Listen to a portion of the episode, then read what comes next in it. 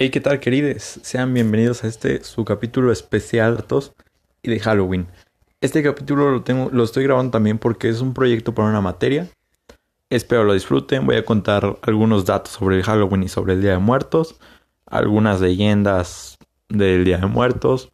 Vamos a voy a contarles más bien la historia del Halloween también sobre las brujas de Salem. Voy a investigar un poco. Y nada, lo único que les quiero decir es que lo disfruten, espero les guste y que tengan un buen Halloween.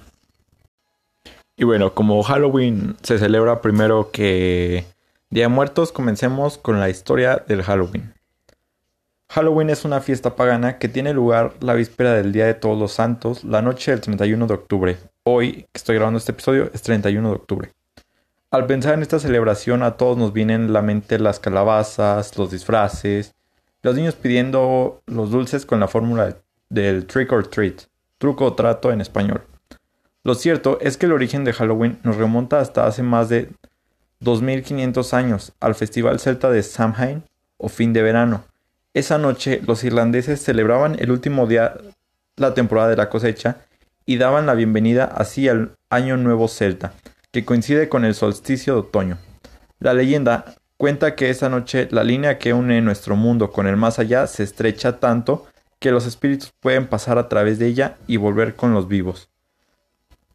Durante esta celebración los muertos se reencontraban con sus seres queridos y todos cenaban y festejaban unidos. Para que los espíritus no se perdieran y algunas personas dejaban velas encendidas, comida y dulces en sus puertas y ventanas. También lograban entrar por espíritus malignos, por ello los vivos se vestían con trajes y máscaras para intentar hacerse pasar por uno de ellos y no sufrir daño. En Roma decidieron convertir esta festividad pagana en un evento religioso. Fue el Papa Gregorio IV quien declaró oficialmente el 1 de noviembre como fiesta de todos los santos, trasladándolo del 13 de mayo en Reino Unido, concretamente en Escocia. A ese día se le conoció a partir del siglo del siglo XVI como All Hallows Day, Día de Todos los Santos y la noche anterior al Hallow House Eve, víspera de todos los santos, lo derivó en su actual nombre Halloween. La tradición no llegó a Estados Unidos hasta 1840. Fueron los inmigrantes irlandeses exiliados en América los que llevaron hasta ahí la tradición y crearon la leyenda de Jack O'Lantern, el irlandés tacaño y astuto que se topó con el mismísimo diablo y lo atrapó con una cruz la noche del 31 de octubre. El primer desfile se celebró en Minnesota en 1921 y la fiesta no se popularizó hasta bien entrada la década de los 70. Así que pues esta es la introducción a lo que es el Halloween, la primera festividad. Ahora vayamos con el Día de Muertos. Y bueno, es un poco más breve la del Día de Muertos ya que no encontré tantos datos sobre el origen, pero es muy... te aclara bien el Día de Muertos. El Día de Muertos es una de las tradiciones más conocidas en el mundo. Se celebra el primero y el segundo de noviembre y tiene como objetivo recordar y festejar a los seres queridos que ya no se encuentran con nosotros. Aunque es una tradición con orígenes prehispánicos, ha ido adaptando diferentes elementos a lo largo de la historia hasta convertirse en la celebración que conocemos hoy en día. Los altares son el componente principal de esta festividad, por lo general se hace uno por familia y en él se coloca la foto de los seres queridos, así como sus comidas y bebidas preferidas. El altar se decora con papel picado y por supuesto con flores de cempasúchil. Esta fiesta es más... Mm, es por algo que nos conocen yo creo más a los mexicanos, por el, por el Día de Muertos, ya que si bien ha habido películas inspiradas como Coco, el Halloween, digo, perdón, estoy confundiendo.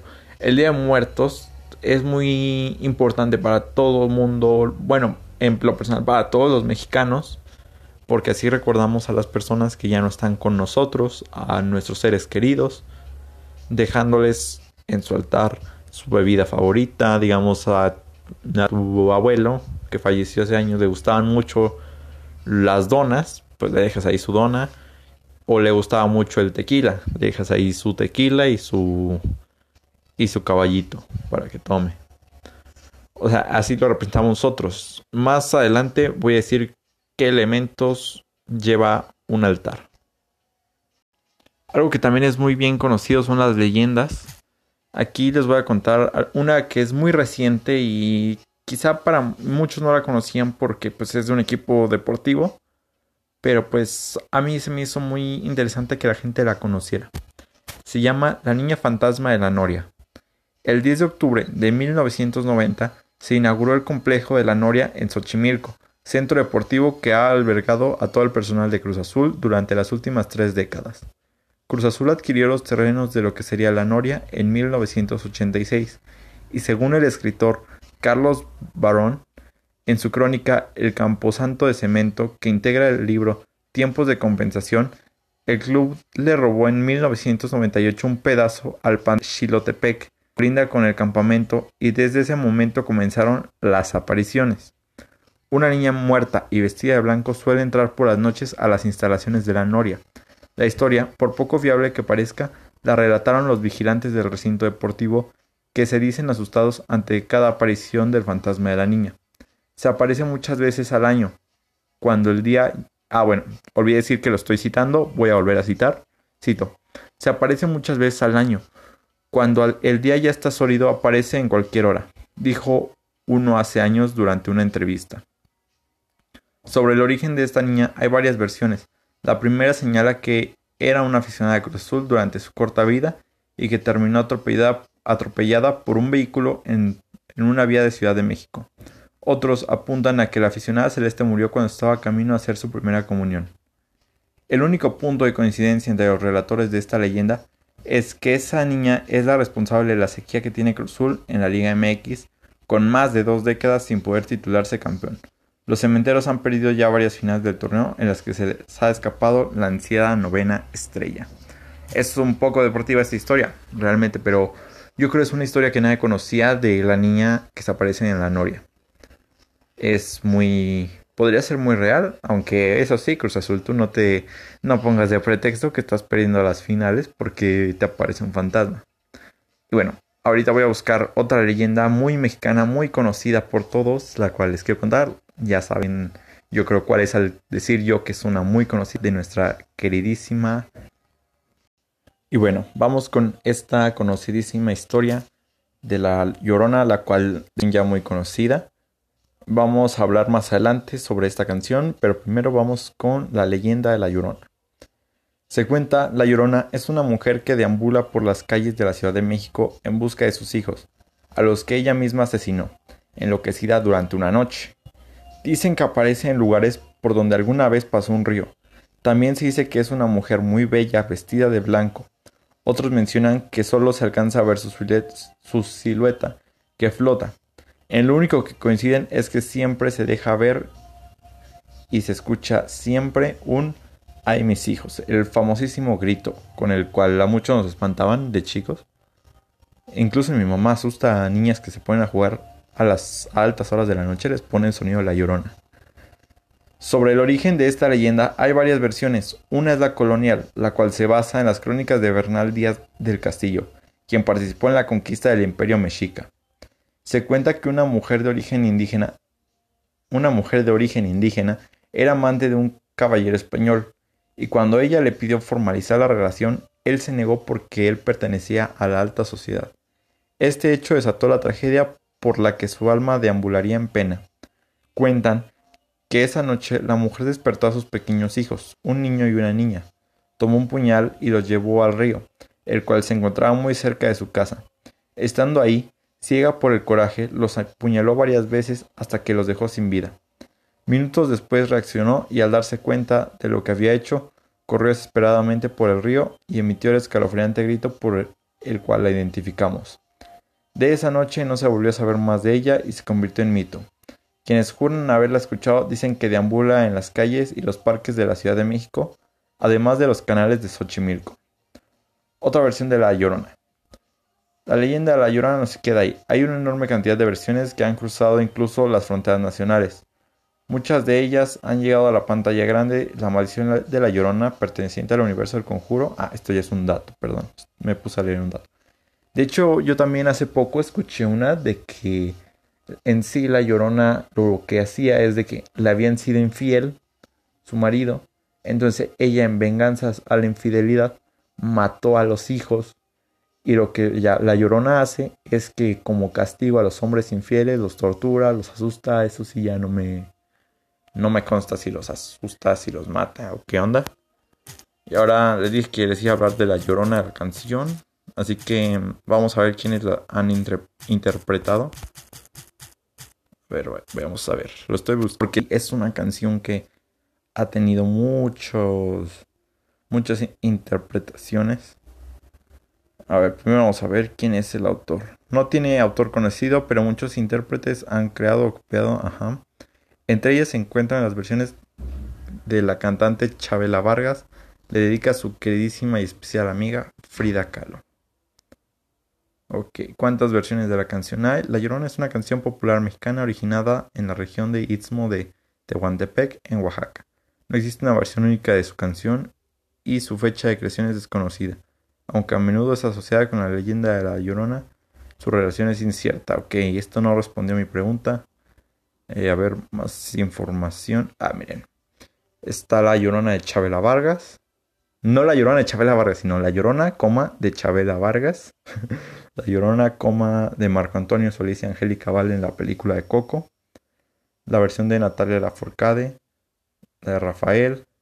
La de Lila Joan Baez, la versión de Beirut, la versión de Nana Mouskouri, la versión de Eli Guerra, la versión de Martirio Raúl Rodríguez Quiñones, de Botchka, la versión de Charles Lloyd de Marvels, la Llorona de, de otra vez, y la versión de Robert Alagana. Así que, como lo dije y si me entendieron, hay la versión de esta Ángela Aguilar, la hija del Pepe Aguilar. Así que, como ustedes lo acaban de escuchar, existen muchas versiones de esta canción, muy conocida. Vamos a leer un poco de los versos, ¿ok? Se los voy a recitar, miren. Salías de un templo un día, llorona, cuando al pasar yo te vi. Salías de un templo un día, llorona, cuando al pasar yo te vi. Hermoso huipil llevabas, llorona, que la virgen te creí. Hermoso huipil llevabas, llorona, que la virgen te creí. Ay de mi llorona, de un campo lirio. Ay de mi llorona, de un campo lirio. El que no sabe de amores llorona, no sabe lo que es martirio. No sé qué tienen las flores llorona, las flores de un campo santo, que cuando las mueve el viento llorona, parece que están llorando. Ay de mi llorona, llévame al río, tápame con tu rebozo llorona, porque me muero de frío. Tápame con tu rebozo llorona, porque me muero de frío. Dos besos llevo en el alma llorona que no se apartan de mí, el último de mi madre llorona y el primero que te di. Ok, la acción en sin ninguna relación con la ley, algo que pues no, no se ha aprobado y pues quién sabe. Pero realmente este es un gran clásico mexicano que todos los días de muertos la va a estar escuchando. La llorona es sin duda un símbolo también mexicano, se podría decir de, de esa forma. Así que hasta aquí queda la historia de la llorona. Ahora vamos con algunos datos. Voy a ver si encuentro algo sobre las brujas de Salem. Y terminaríamos el episodio. Así que vamos con lo que sigue. Ok, brujas de Salem. Así que venga, vamos a leerlo. Salem es una ciudad que se encuentra en la bahía de Massachusetts, creo. Eh, la información la iba a sacar de Wikipedia, pero no es confiable. Así que vamos con lo que encontré. En la localidad de Salem 692, en la apacible bahía de Massachusetts, estaban convencidos de que había personas que querían destruir su pueblo. El escritor inglés John Evelyn se cree los rumores y anota en su diario el 4 de febrero de 1693 algo impropio de una persona inteligente. Historias inéditas sobre el aumento de las brujas en Nueva Inglaterra. Hombres, mujeres y niños que se consagran al diablo y que amenazan con subvertir el gobierno. La causa de este proceso fue un grupo de jovencitas que iban a casa del reverendo Samuel Paris a escuchar las historias que les contaba Tituba, la esclava negra del, clérigo originaria de las Islas Barbados. Diversiones que pronto oscurecieron al ambiente cuando a la hija de Paris, Elizabeth, de nueve años de edad, y a su sobrina Abigail Williams, de once años, les impresionaron de tal modo las historias que empezaron a sufrir ataques con sollozos y convulsiones incontroladas. Las niñas desafían entonces a los adultos con esa insubordinación, corren a cuatro patas por la casa y ladran como si fueran perros. Otras adolescentes, por ejemplo, se comportaron de forma extraña. Por ejemplo, Anne Putman, de 12 años, dijo que peleó con una bruja que le quería decapitar. Por su parte, el médico de la ciudad, William Griggs, al no encontrar ni el comportamiento de las chicas a la influencia del demonio. Las niñas estaban embrujadas para él y para los clérigos. Se trataba de un claro caso de brujería. El reverendo Paris comenzó las, las pesquisas y se enteró de cierto pastel de las brujas, elaborado por el marido de Tituba, que, según se cuenta, incluía entre sus ingredientes harina de cebada, orina de niño y luego se ponía al horno. Estos fueron los desencadenantes del escándalo, lo que empezó como una travesura de adolescentes se le escapó de las manos a todos. Las niñas asustaron tanto que al ser interrogadas señalaron como culpables a los que despertaban más antipatías en la ciudad, a Tituba, a Sarah Good, una mendiga con el hábito, una mendiga con el hábito de fumar pipa, quizás deficiente mental, a Sarah Osborne, una tullida casada en terceras nupcias, y a Martha Corey, la cuarta acusaba que tenía un hijo mestizo ilegítimo. Fuera lo que fuese, las brujas de Salem marcaron un hito de intolerancia en la historia mundial. Fue un claro ejemplo de lo que no se debe hacer, prestarse al juego peligroso de creer las acusaciones arbitrarias de unas niñas que estaban mediatizadas por el ambiente y por sus crisis interiores. Fue un caso en el que los jueces se basaban en los testimonios de gente que aseguraba haber conocido la verdad por masmas y espectros. El veredicto distaba mucho de ser imparcial, los acusados pertenecían a clases sociales poco favorecidas. Tituba, por ejemplo, era una esclava y carecía de los derechos otorgados a cualquier otro habitante de Salem. Como una bola de nieve que ya no puede parar. La opinión pública solo se conmovió cuando la locura generalizada alcanzó las capas más altas de la sociedad. Incluso el presidente de la Universidad de Harvard se vio involucrado en las acusaciones. Más tarde, Phipps regresó a Massachusetts desde Quebec y perdonó a todos los sospechosos de brujería que aún no habían sido ejecutados. Se dice que lo hizo porque también encontró a su mujer acusada de brujería después de que ella firmara la, liberación de una bruja. Eso ya era demasiado. Habían transcurrido 18 largos meses desde el inicio de la cacería. Nadie se pudo explicar cómo de unos rumores insignificantes se pudo llegar a esa barbaridad. Y así es. Este es otro caso de cosas que, te que ha hecho, entre comillas, la religión como que si tú tenías un pensamiento distinto, te consideraban bruja y te mataban.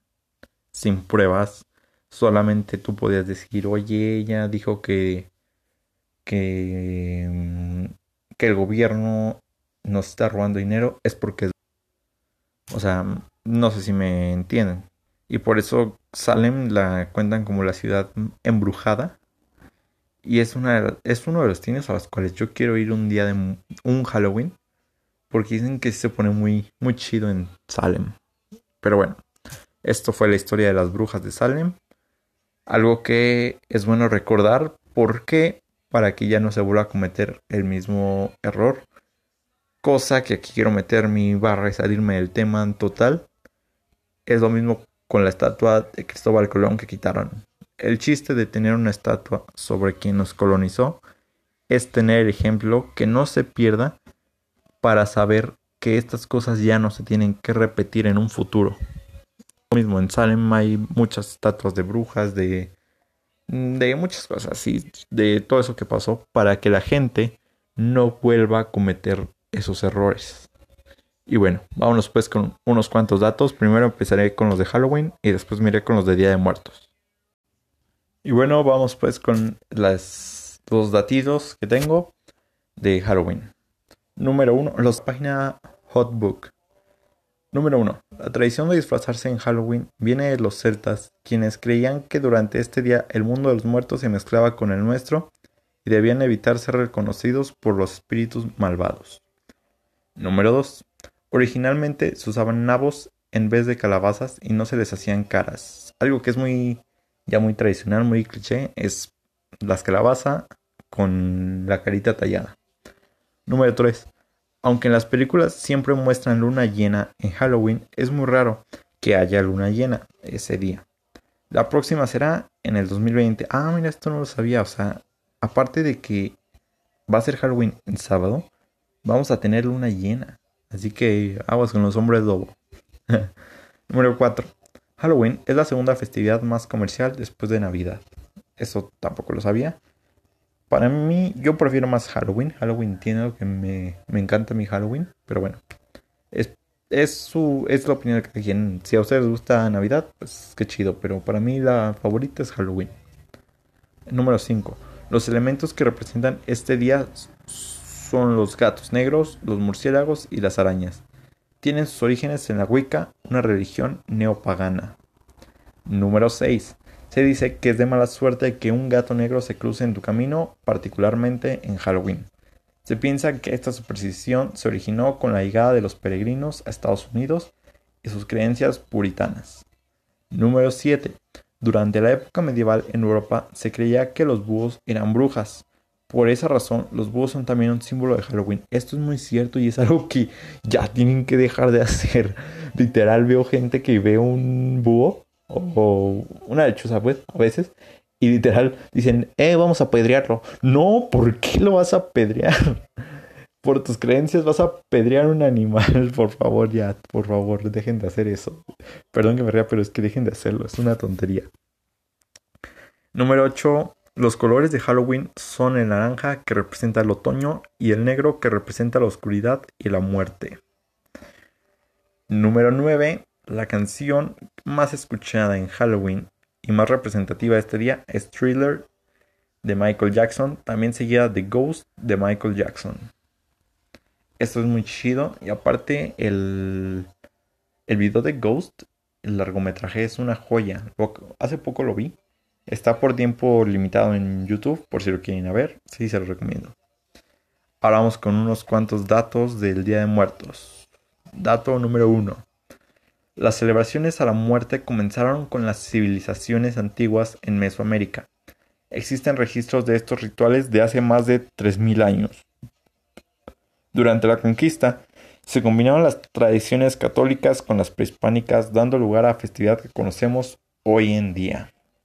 Cuenta la leyenda del Día de Muertos que solamente por ese día los difuntos tienen permitido visitar a sus familiares en la tierra. Por eso se hacen los altares para recibir a los seres queridos con lo que más les gustaba. Este era el dato 3. Se me olvidó decirlo. Dato número 4. La flor de cempasúchil es un elemento que no puede faltar en los altares, ya que representa la luz del sol que ayuda a los espíritus a llegar a la tierra. Número 5. En cada altar de muertos son indispensables cuatro elementos: agua, fuego, tierra y viento. La celebración del Día de Muertos fue declarada en el 2003 Patrimonio Inmaterial de la Humanidad por la UNESCO.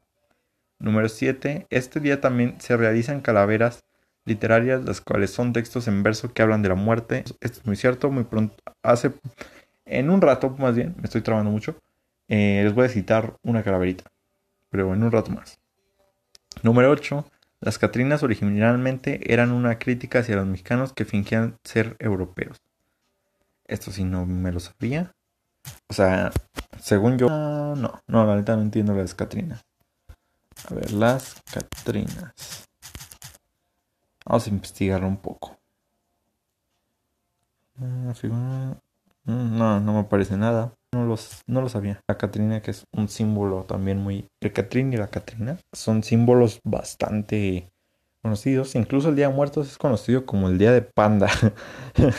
Porque la gente cuando se maquilla toda blanca. Hay veces que no saben pintarse y pues mejor no lo hagan porque parecen panda. Bueno, yo, yo pienso eso, ya es de ustedes. Es más, hasta en la portada yo salgo pintado así. Y puede que yo me vea como un panda o puede que no me vea. Así que tranquilos, todos, que no se arme un problemón. Entonces, déjenme ver qué más falta para concluir el episodio. Creo que tenía algo más que contarles. Así que vamos con una pausa en lo que recuerdo que era. Vamos con esa pausa. A citar una calaverita. Hay muchos estilos. Tú le puedes una calaverita a cualquier persona. Como a un maestro, a un amigo, a un famoso, a tu suegra, a tu abuelita, a quien quieras. Encontré la de la suegra. Pues ahí va. Con singular sutileza, su nariz en todo metía. Para suerte de la nuera, la calaca la quería. Pobre de la suegra metiche, su vida lo, arrebató, pues la muerte sin vergüenza, sin pensarlo, se la llevó.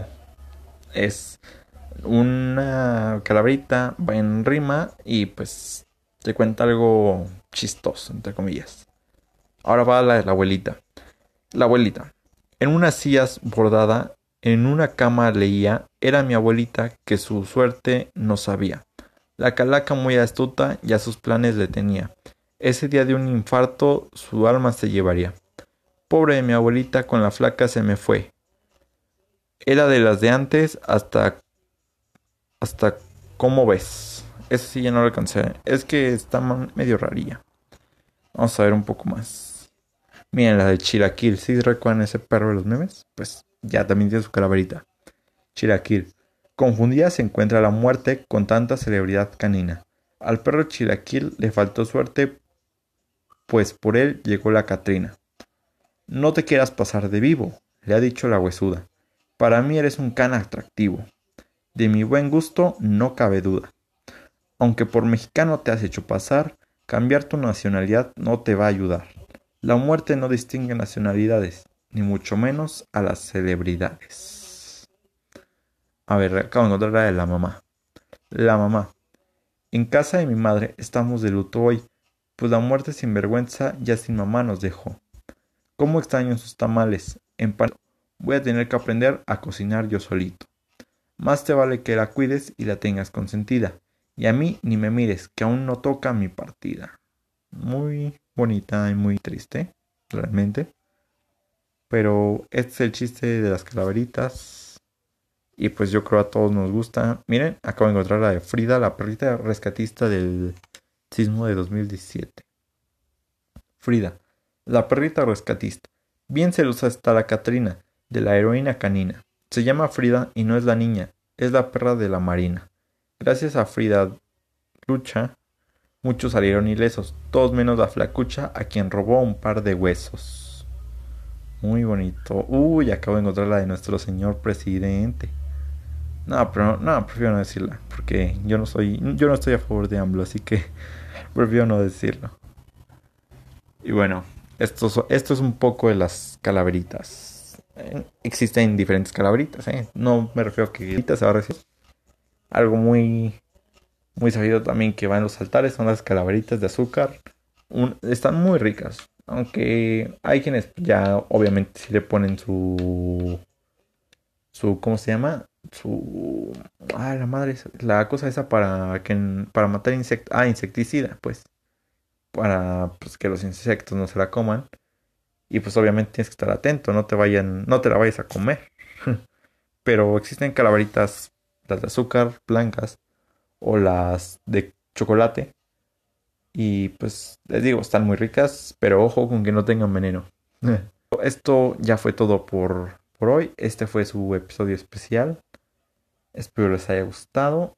Espero y, y pues nada, que lo escuchen, que escuchen los demás episodios. Espero sacar 10 en esa materia. Y nada, eh, cuídense, disfruten su 31. Si van a dar dulces, tomen las medidas necesarias de sanidad. Si van a salir de fiesta, por favor, que no sea como tal tanta fiesta. Que, o sea, por recomendación, mínimo que sean 10 personas. Mínimo porque hay multas de que si son más de 20 personas, son 300 mil pesos. Y yo creo que nadie está para pagar eso. Y también, si tú eres una persona que no cree en el COVID, pues respeta a los demás, respeta a quienes sí creen. Y pues esto es todo lo que les quería decir. Este fue nuestro episodio. Les repito, si van a salir de fiesta, tomen las medidas necesarias si ven que esa fiesta no la están tomando, que toda la gente está sin cubrebocas, que todos están abrazados, que están dando besos de, hasta cinco personas, pues yo te recomendaría no ir. Si es una fiesta donde entras, te sanitizan y solo son máximo 12 personas, pues ándale, está bien, te la acepto, poquito. Pero nada, solo les digo, cuídense, disfruten su 31, Disfruten su primer de noviembre. Empiecen bien el mes. Disfruten su 2 de noviembre también. Y nada, cuídense mucho. Se portan bien y si se portan mal invitan. Y pues nada, queridos y queridas. Solo les quiero decir que me vayan a seguir a mis redes. En mi Instagram, ya saben, Ángel Ram Nunes. Y nada, cuídense, nos vemos pronto.